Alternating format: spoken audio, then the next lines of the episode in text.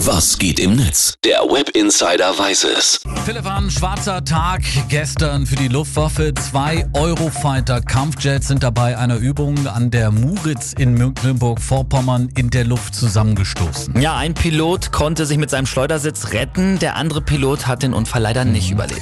Hier schildert mal ein Passant, der gerade im Auto unterwegs war, wie er den Absturz mitbekommen hat. Auf einmal gab es eine Explosion, gab es einen Knall. Ähm, es ja, ist ein Baum umgefallen, sag ich mal. Viel Holz, viel Asche, viel Rauch. Ähm, und wir haben natürlich eine Vollbremsung hingelegt. Ähm, und dann hat man gemerkt, okay, das kommt von oben. Dann hat es auch gleich überall gebrannt. Also es waren auch meterhohe Flammen. Im, im, im, Im Internet gibt es auch jede Menge Handyvideos und äh, wenn man sich die anschaut, da wird einem schon auch so ein bisschen mulmig. Allerdings. Da, Mario, guck mal da. Ach du Scheiße. Das sind die Düsenjäger gewesen. Mario, ruf mal, ruf mal irgendwo an. Polizei oder Das was? haben die doch alle gesehen.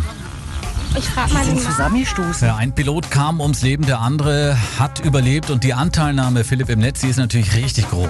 Ja, genau. Hier nur ein Tweet, da, äh, ein Tweet dazu für, von David Helwig ist der, egal ob Eurofighter, Feuerwehr oder Polizei, wenn Menschen bei der Arbeit sterben, die beinhaltet, für die Gesellschaft erhebliches persönliches Risiko einzugehen, dann macht mich das immer besonders traurig. Viel Kraft den Angehörigen, Freunden und Kollegen. Ja, und wie das immer so ist, ne, haben aber natürlich nicht alle User im Internet Fingerspitzengefühl bewiesen. Ein besonders dummer Scherz, muss man sagen, kam äh, aber nicht von irgendeinem Troll, sondern von einem Bundestagsabgeordneten. Genau, Udo Hemmelgarn von der AfD, der hatte getwittert, jetzt haben wir nur noch ein taugliches Flugzeug. Das Gute daran ist, dass es in der Zukunft keine weiteren Zusammenstöße mehr in der Luft geben wird.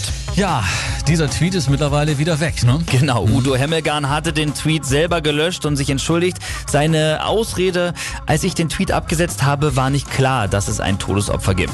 Markus Henning schreibt dazu auf Twitter, kennt ihr das? Da liest man den Tweet eines AfD-Abgeordneten und denkt sich, stimmt, guter Punkt, jetzt hat er mich überzeugt. Ich auch nicht.